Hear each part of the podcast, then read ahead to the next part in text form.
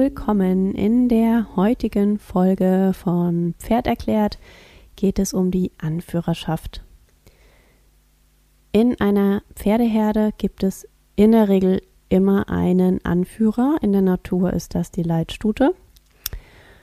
Und dieser Anführer hat tolle Qualifikation, möchte ich es fast nennen. Und zwar, der ist derjenige oder diejenige, die sowohl die Richtung als auch die Geschwindigkeit bestimmt, in der sich die Herde bewegt. Also, wo geht's hin und wie schnell geht's hin? Können wir hier also ausruhen und in Ruhe langsam und gemächlich Gras und äh, ja, Steppe äh, zu uns nehmen und vor uns hinkauen? Oder naht ein Raubtier und wir sollten uns besser wegbewegen und zwar schnell und zwar am besten in die entgegengesetzte Richtung von dort, wo das Raubtier kommt. Ganz einfach. So, und ähm, diese Anführerschaft klären diese Stuten sehr, sehr schnell untereinander. Und zwar ist die Qualifikation, wer reagiert am bewusstesten in einer angemessenen Zeit.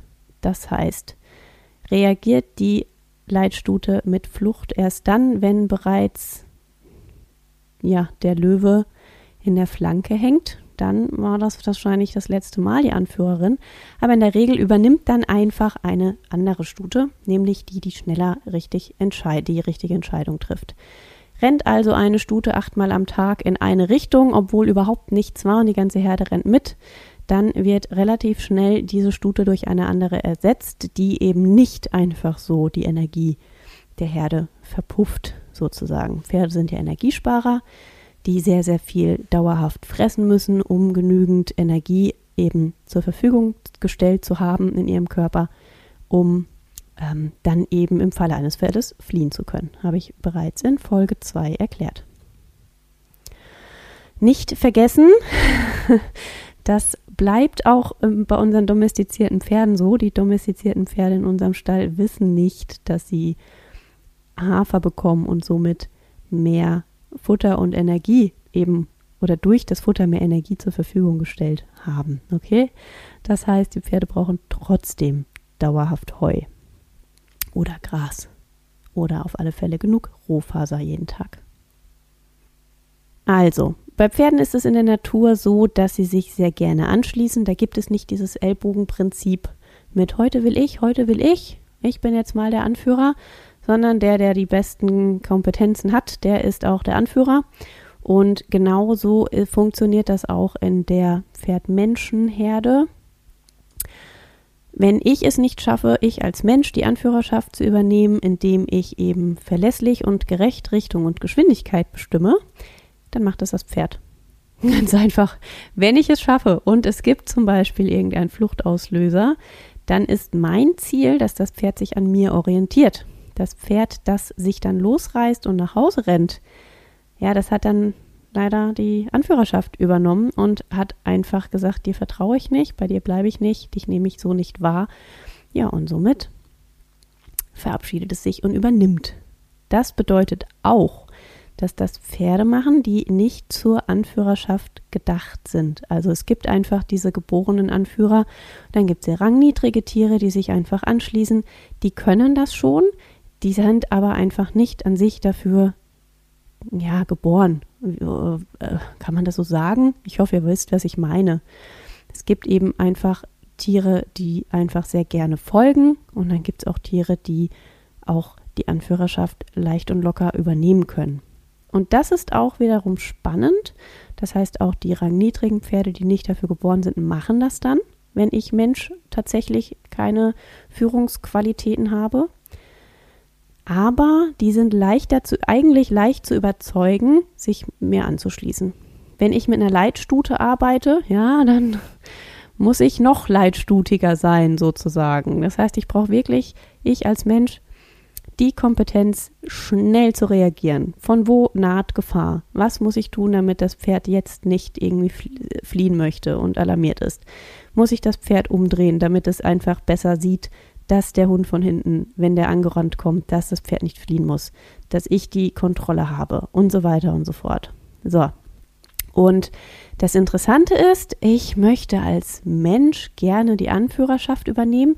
Das bedeutet nicht, dass ich schroff bin und nur im Befehlston Kommandos gebe. So funktioniert das leider auch nicht, weil auch dann wird sich das Pferd dir nicht anschließen.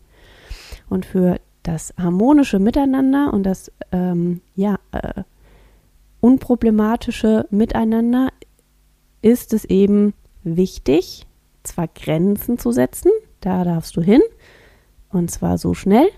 Ansonsten gibt es in der Herde jedenfalls, in der Natur, natürlicherweise den Ausschluss aus der Herde. Und das ist in der Regel der sichere Tod, weil ein einzelnes Pferd eben leichter von Raubtieren gefangen werden kann. Denn die Herde bietet immer einfach durch die höhere Anzahl auch eine höhere Überlebensmöglichkeit oder eine höhere Überlebenschance, wenn mal ein Raubtier angreift. Genau. Demnach ähm, muss ich zwar Grenzen setzen, aber muss das Ganze auch fair tun und angemessen tun, damit das Pferd sich mir auch anvertraut. Das heißt, überreagieren oder zu viel unangemessene Reaktion in dem Falle suggeriert dem Pferd nicht, dass ich ein vertrauensvoller Anführer bin. Und auch dann wird es einfach wieder selbst übernehmen und sich von mir entfernen. Aber dann wird es natürlich umso schwieriger, ein gutes gemeinsames Miteinander zu finden. Und demnach ist es sehr wichtig, dass wir Menschen uns dem Pferd anpassen und nicht das Pferd sich uns Mensch anpassen muss. Und was genau das bedeutet, das erzähle ich euch unter anderem auch in meinen Seminaren vor Ort oder auch im, im Training, im Pferdetraining 1 zu 1, weil das ist so auf der Tonspur ein bisschen schwierig zu vermitteln. Aber als allererstes, ähm, ja, äh, sich selbst wahrnehmen, Umgebung wahrnehmen, das könnt ihr immer schulen. Also schaut euch um, setzt euch an den Reitplatz, seht ihr schon von hinten den Hund und die Katze und die Mülltonne und den Traktor, der da kommt. Also ohne, dass ihr am Pferd seid, sondern einfach nur, was könnt ihr tun, um eure Umgebung wahrzunehmen. Und jetzt ver versetzt euch in das Pferd hinein. Okay, das Pferd könnte jetzt vor diesem Hund, der Hund ist ein Raubtier. Ja, mein Pferd ist zwar ganz cool, ab, ja, ist schon einiges gewöhnt ist trotzdem Raubtier, komisch, oder diese Mülltonne, die so, die so äh, ruckelt und, und klappert. Das könnte eben eine Flucht auslösen. Okay, alles klar. Wenn ich jetzt ein Pferd an der Hand habe, dann weiß ich das schon mal. Was kann ich tun, wenn das passiert und ich habe ein Pferd an der Hand? Okay, ich drehe mich weiter mal, ich drehe mich um und gehe ein wenig der Situation aus dem Weg, aber ohne dass das angsteinflößende Ding jetzt plötzlich hinter dem Pferd ist. Ich kann mich zwischen das Pferd und das angsteinflößende Ding stellen oder weiterlaufen, um da eben Schutz zu geben. So, also das sind so Sachen und die könnt ihr auf alle Fälle schon mal üben. Und was auch wichtig ist, wem würdet ihr euch anschließen? Welche Qualifikation sollte eine Person haben, der ihr gerne folgt? Ich sag mal so, für mich darf es jemand sein, der eine gewisse Souveränität ausstrahlt, der äh, mir irgendwie suggeriert, dass er weiß, was er tut, der vielleicht jetzt nicht hektisch mit hohem Puls unsicher durch die Gegend äh, springt, sagen wir es mal so, oder sehr schwankend launisch in der Art und Weise ist, wie er handelt. Also überlegt euch das einfach mal und dann schaut euch mal die Herdenstruktur an. Die Leitstute verhält sich immer gleich. Ist die aufgehuscht und rennt die ganze Zeit wie wild zwischen der Herde rum? Nee, die ist ruhig. Die strahlt Ruhe aus und damit gibt sie Sicherheit. Wenn ich einen erhöhten Puls habe, ich als Mensch, dann merkt mein Pferd das. Pferde merken auch Angst. Und wenn sie das merken und ich das suggeriere und ausstrahle, ja, dann wird es natürlich fürs Pferd schwierig, sich mir anzuschließen und mir abzukaufen, dass ich alles voll im Griff habe. So, und das sind so Punkte, überlegt euch die doch mal und dann überlegt, was könnt ihr tun, um eben das zu erreichen. Also erstmal dieses ist eine pure Technik, zu schauen, wo kommt was her, wie schnell muss ich reagieren, wie schnell sollte ich reagieren, was könnte ich dann tun. Das überlegt ihr euch vorher schon mal.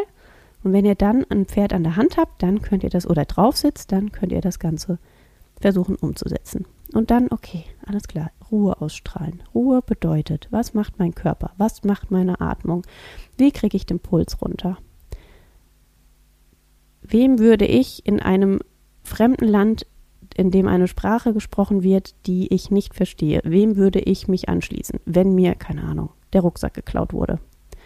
Wisst ihr, wie ich meine? Ja, sowas könnt ihr euch schon mal überlegen und schreibt mir doch gerne dazu mal eure Erfahrungen oder eure Tipps oder auch eure Fragen, die ihr habt. Und dann geht es in einer der nächsten Podcast-Folgen auch nochmal im Detail um die Eigenwahrnehmung und um das eigene Beruhigen und Ruhe ausstrahlen.